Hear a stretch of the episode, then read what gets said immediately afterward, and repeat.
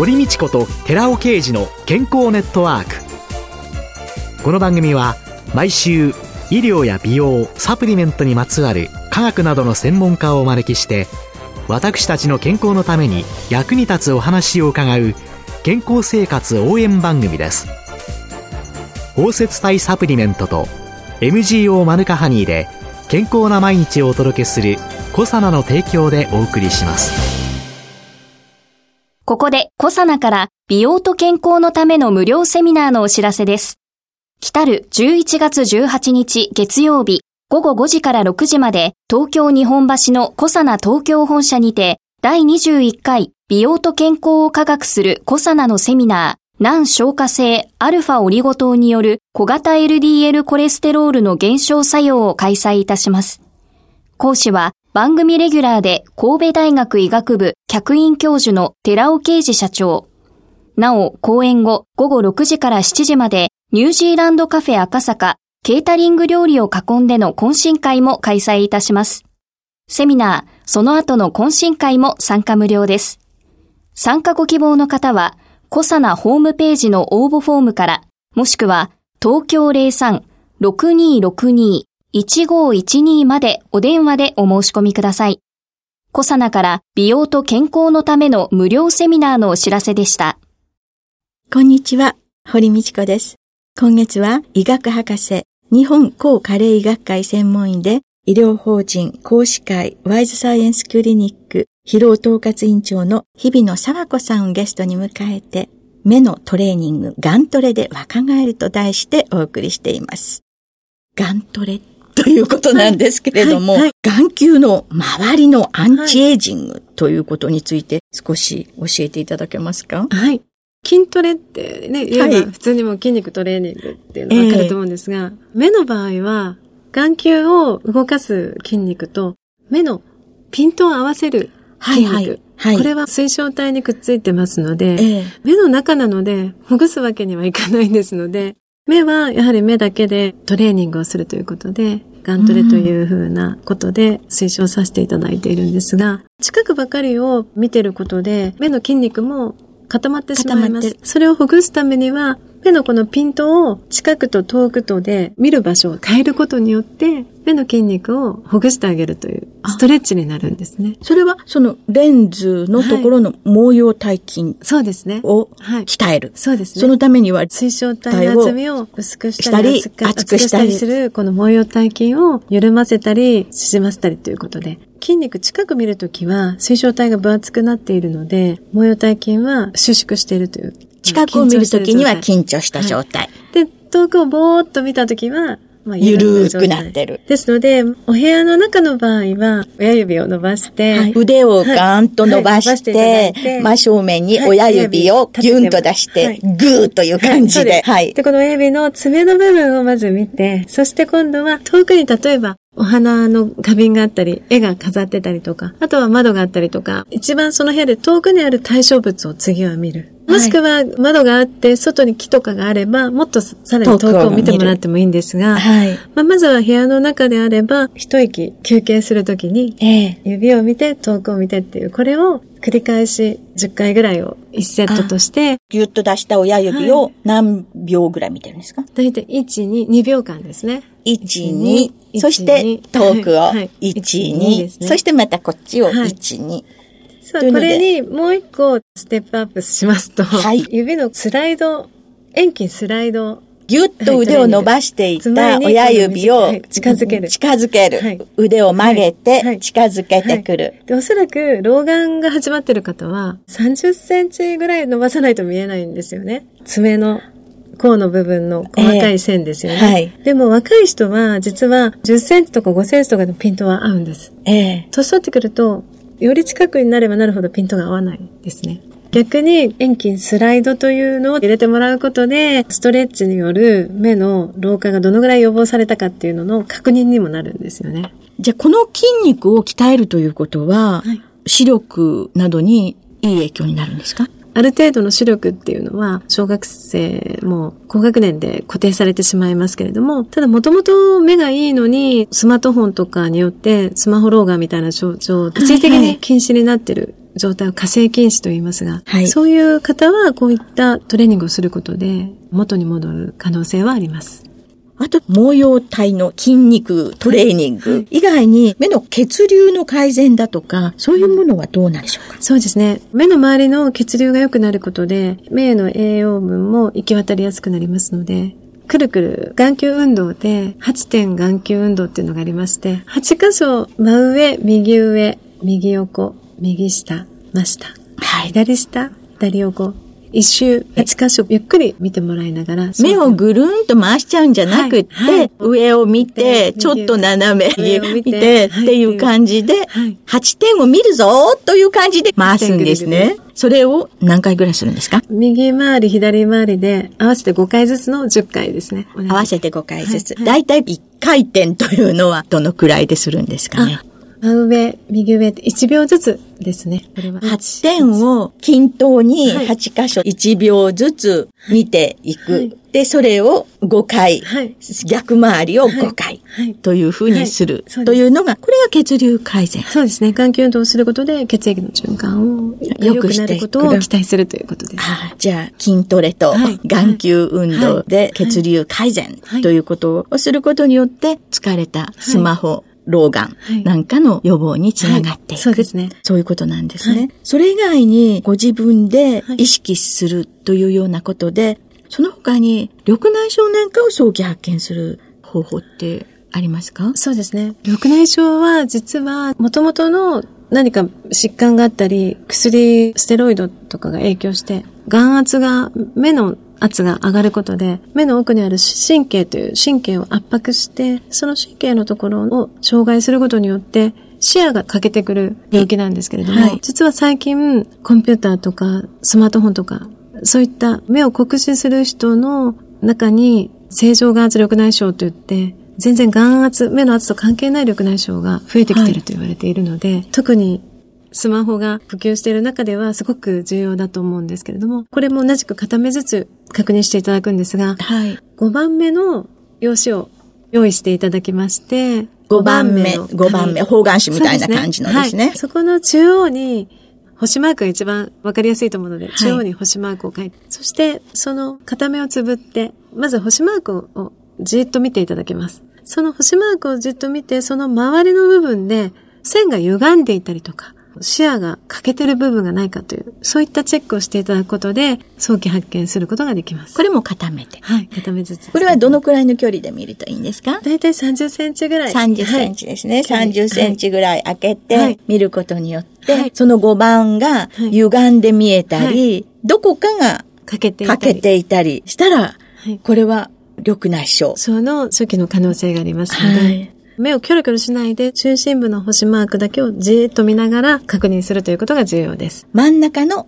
星マークだけをじーっと見その状て、態でかけてるときないか確認する。はい確認をするはい。そうですね。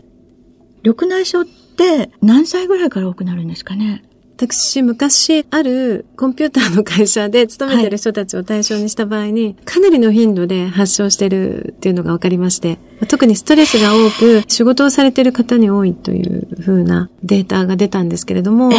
30代から50代ぐらいにかけての仕事をバリバリされて、目をすごく酷使しているうん。方に、その緑内障、正常眼圧緑内障というのが多いというふうに考えられています。実際に眼圧が高い緑内障。はい。これはもう人間ドックとか検診で見つかりますけども、検診では見つからないで、そのまま進んでいって、50歳、60歳とかになって、進行して初めて気づく。そっか、検診だと眼圧を測るだけ。そうです。眼圧が高いとまずはそこで引っかかるんですけど眼底写真だけでは見つからないことが多いですよね。じゃあやっぱり正常眼圧の緑内障っていうのは本当に多い。多いと思いますね。現在、実際に病院にかかられてる以外で気づかれずにそのまま過ごして、進行すると人にぶつかったりとか、物に当たったりとかっていうことが多くなって、初めて眼科に行ったら緑内障進行してましたというね、ことで見つかることが多いと思います。緑内障神経の障害っていうことであれば、はいこれはもう戻らない。そうなんです。一回進行してしまうと戻らない病気ですので、早期発見。できるだけ早く発見して、はい、それ以上進まないようにする治療っていうのがとっても大切、はい、ということなんですね。はい、で、その他に10日という言葉をよく聞くようになったんですけれども、この10日っていうのはどういう病気に関係してるんですか、10日の代表的な疾患は糖尿病というね。はい。要は酸化といって一時期酸に化けると書いて錆びると言いますけど、はい。10日は焦げるというふうな表現をさせていただいています。10日は焦げる例えば透明な水に砂糖水を熱を加えると、カラメル状にかけるとカラメル状になって。キャラメル化現象というのも10日の一つなんですね。そして、あとは砂糖醤油とかでお肉とか焼いて、タンパク質が変性する。糖とくっついて変性すると黒く焦げてきますよね。はい。一番身の回りでわかりやすいのは、ご飯を炊いたばっかりは白いですよね。はい、そのままお冷やにして放置してるとどんどん黄色くなって、あれも糖化現象なんですよね。肌の場合はくすみ、それからタンパク質が変性するので、コラーゲンが変性することで弾力性が落ちるといった原因にもなっていますので、目の場合も同じように筋肉の動きを鈍くさせたり、糖化というのはタンパク質の変性によって起こってくる症状っていうのがありまして、目の中だけではなく目の周りのシワとかたるみの原因も糖化によるものになります。糖化っていうのは全身？そうです。全身において、老化の中での大きな原因の一つになってきます。それは目でも起こるし、はい、肌でも起こるし、はい、血管でも起こるし、体中で起こっている。この糖化を防ぐっていうことが、一番老化の予防の早道ではあるんですけども、えー、いきなり空腹時に甘いものを食べると血糖値が急激に上がりますから、この急激に血糖値が上がるということが糖化を進める原因になってますので、上がったその糖がはい。その余分に血液の中に糖が増えてくることで、これ、膵臓からインシュリンというホルモンが分泌されると、はい、血液の糖を、血糖値を下げてるんですけど、はい、細胞の中に入れ込んでいく。はい。年取ってくると、このインシュリンの耐性が出てくることによって、血中の血糖値が上がってしまうと、余分な分は体の中に脂肪として溜め込んでいきますから、太る原因にもなりますし、血液の中の糖が増えると、いろんなところで糖化現象が進行していくことになります。食べるときに、血糖値をできるだけ上げないようにするということが重要です。低炭水化物ダイエットなんていうのが頭に浮かんでくるんですけれども。そうですね。糖質制限とか今いろいろとあるんですが、何でもやはり適度に正しい知識のもとで行うことが重要だと思います。はい。じゃあ、10日についてはしっかり後日教えていただきたいということで時間になりました。どうもありがとうございます。今週のゲストは医学博士、日本高加齢医学会専門医で医療法人講師会ワイズサイエンスクリニック疲労統括委員長の日比野沢子さんでした。来週もよろしくお願いします。よろしくお願いします。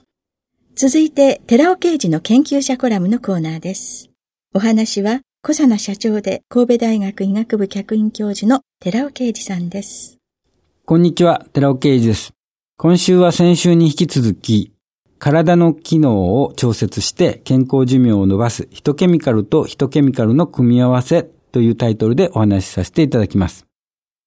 今週は Rα リポ酸と L カルニチンによる生活習慣病予防に関する相乗効果です。三大ヒトケミカルの組み合わせによる様々な機能の相乗作用に関する報告を紹介していますけれども、L カルニチンと Rα リポ酸による脂質異常症や高血圧など生活習慣病に対する相乗作用です。L カルニチンは脂質代謝においてミトコンドリアへの脂肪酸の運搬に関与しておりまして、脂肪燃焼促進作用の他に疲労回復作用を有するのですが、ここではその L カルニチンの作用と Rα リポ酸の抗酸化作用を組み合わせた効果の検証です。抗酸化物質としてよく知られている物質にはビタミン C やビタミン E などのビタミン類、アスタキサンチンやセサミンなどのファイトケミカル、そしてコエンザミ Q10、Rα リポ酸、グルタチオンなど人の生体内で整合成されているものもあります。その中でも Rα リポ酸の 抗酸化作用はビタミン E の数百倍という検討結果もあります。ビタミン E 以外の様々な抗酸化物質と比較しても、その抗酸化能は結出しています。また、生体内ですでに活性酸素を消去して酸化された、つまり抗酸化能を失ったビタミン C やビタミン E、コエンザミ Q10 を再生させる能力も持っています。また、ビタミン C やグルタチオンは水溶性の抗酸化物質。ビタミン E やコエンザミ Q10 は脂溶性の抗酸化物質ですが、Rα リポ酸は水溶性と脂溶性の両方を持った両心媒性の抗酸化物質であることが他の抗酸化物質と異なるのが特徴です。私たち人の体は水と脂肪とタンパクから成り立っています。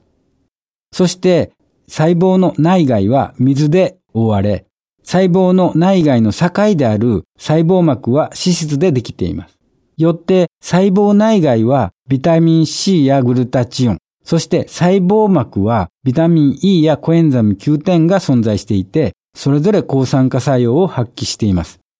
Rα リポ酸は水と脂肪の双方に了解するので、私たちの体のあらゆる箇所で抗酸化作用を発揮しています。抗酸化物質の権威である南カリフォルニア大学のレスター・パッカー教授は Rα リポ酸のことを万能抗酸化物質と言っています。余談ですが、私は数年前、パッカー教授とお会いし、不安定な Rα リポ酸がガンマオリゴ糖で包摂すると安定化して体内吸収性が高まるという私の研究をお話ししましたところ、画期的な発明だと絶賛してくれました。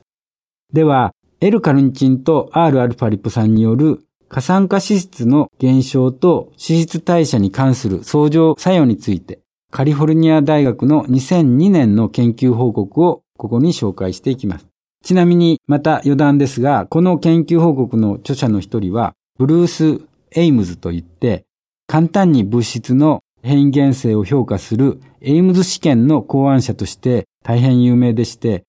最近私の友人のゲイハートと私と共同研究したいとのことで、ゲハートが私を紹介した人物でもあります。今でも元気なのですが、今年90歳になります。エイムズの最近の研究は、ミトコンドリアの老化を起こす物質を同定する。特に脳の老化におけるミトコンドリアの役割と栄養素摂取の効果の検討をしております。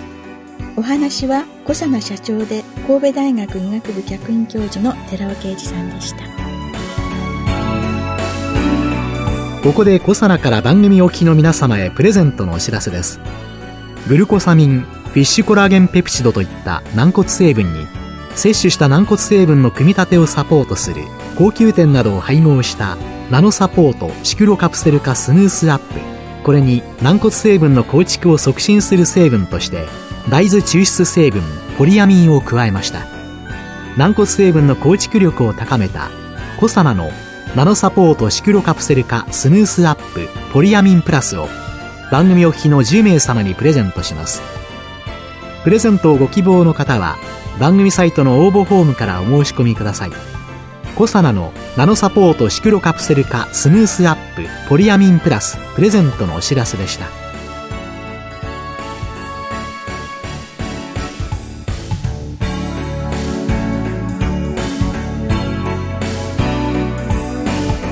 堀道子と寺尾啓二の健康ネットワークこの番組は包摂体サプリメントと MGO マヌカハニーで健康な毎日をお届けする「コサナの提供」でお送りしました。